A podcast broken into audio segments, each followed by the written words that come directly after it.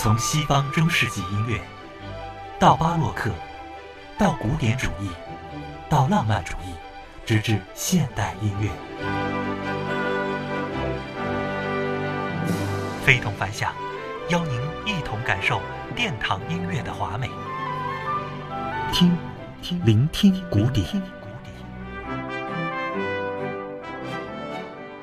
前两期的节目当中呢，我们是和大家分享法国著名的管风琴演奏家和作曲家圣桑的一些作品。那么圣桑呢，呃，在很多人的印象当中啊，最深刻的就是他的那首管弦乐组曲，叫做《天鹅》。那么这首《天鹅》组曲呢，也是选自他的非常知名的一个作品啊，叫做《动物狂欢节》。那我们在上一期节目当中呢，呃，和大家分享的是《动物狂欢节》当中呃部分的选曲啊，这个选曲大概是从第一选曲到第七选曲。我们也说了，我们要和大家呢把这个《动物狂欢节》都听完。除了《天鹅》，其他的当中的选曲是怎样一个感受呢？我们今天啊继续吧。大家还有印象吗？在上一期节目的末尾呢，我们跟大家说到，呃，《动物狂欢节》当中有一个非常我个人非常欣赏和喜欢的一段组曲啊，叫做《水族馆》。双钢琴的爬音展现的是微波荡漾的水面，阳光和清澈的水中，呃，有着千姿百态的鱼儿在遨游，而钢片琴呢，则是清晰地刻画着水中的波光粼粼。这是一首非常柔美的作品，一起再来感受一下。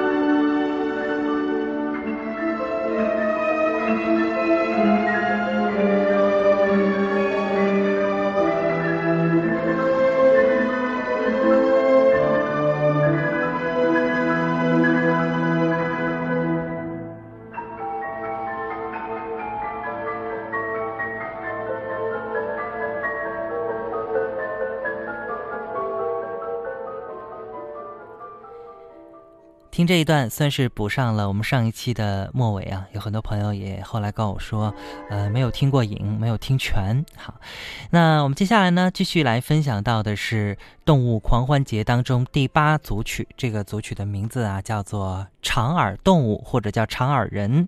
小提琴呢以特殊的方式齐奏，怪诞的声响啊，表现的是莎士比亚喜剧《仲夏夜之梦》当中一种驴头人身的怪物在声嘶力竭的鸣叫。啊，这也是圣桑呃，在通过音乐的方式啊，讽刺当年的那些话多的所谓的艺术权威们啊，一起来感受一下。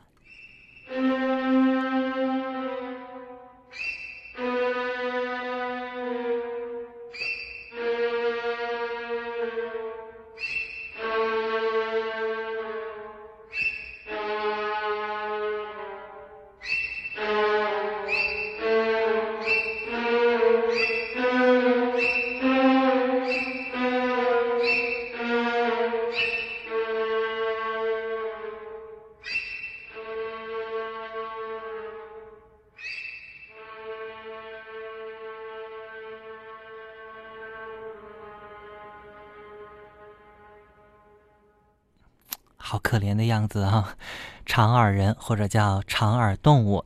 接下来呢，分享到的是第九组曲，这个作品呢叫做《林中杜鹃》。钢琴呢是以和弦轻轻地表现出了那种幽静的森林。杜鹃的提声哈，在单簧管的模仿演奏下栩栩如生，一种和谐宁静的大自然与前一段的声嘶力竭形成了强烈的对比和心理感受力。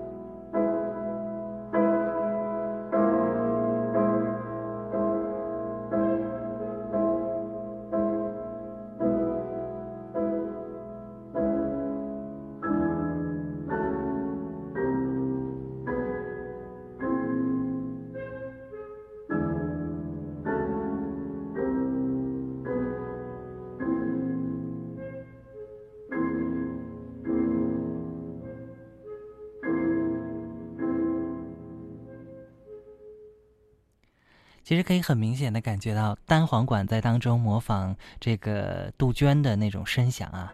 好，那接下来我们再来听到的是，嗯，第十个组曲了。这个组曲的名字叫《大鸟笼》，弦乐呢奏出的那种颤音啊，展现的是群鸟振翅高飞的画面。期间啊，也有很多小鸟在跳跃，在欢唱，来感受一下。